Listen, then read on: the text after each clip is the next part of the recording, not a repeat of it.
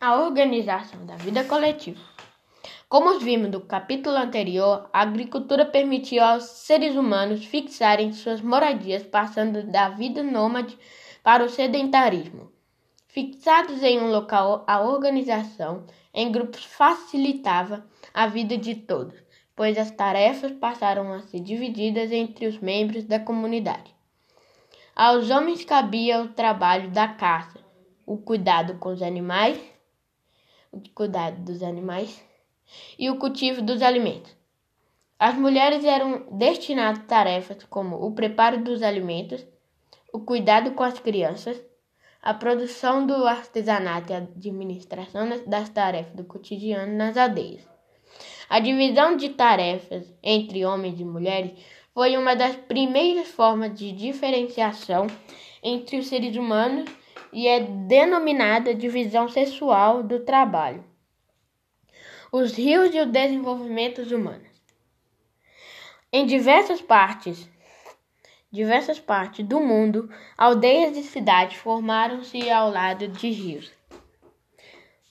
Os seres humanos aproveitavam o, o movimento de cheias e, va e vazante dos rios e desenvolveram técnicas e conhecimento para cultivar alimentos em suas várzeas.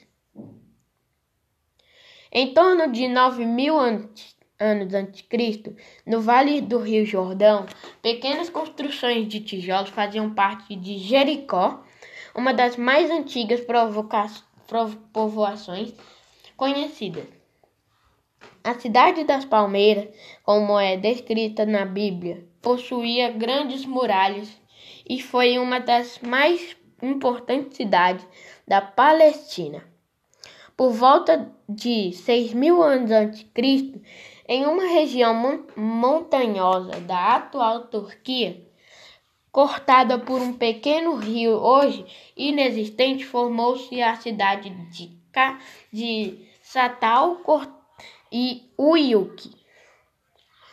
Protegidos por paredes altas, seus habitantes circulavam, circulavam pelo trabalho das casas e entravam nelas por portas localizadas no teto. Em torno de 5 mil anos antes Cristo, formavam-se comunidades agrícolas no Vale do, do Nilo, como veremos no capítulo 4. Sociedades fluviais. O desenvolvimento das povoações aldeias e cidades que se utilizaram dos rios para sua constituição gerou sociedades mais complexas em diversos continentes. Nessa sociedade, a vida coletiva era marcada pelo trabalho que modifica a natureza e estabelecia divisões de tarefas entre os seres humanos. Para analisar essa primeira sociedade surgida das atividades agrícolas hidráulicas, nelas o trabalho coletivo de irrigação era necessário para controlar as cheias dos rios e cultivar as terras de suas margens. Primeiras povoações na Índia e na China. Entre 4 mil anos antes de Cristo e 3 mil anos antes de Cristo, desenvolveu-se um conjunto de povoações e cidades ao longo do Vale do Rio Indo, que aproveitava a fertilidade do solo para o desenvolvimento da agrícola.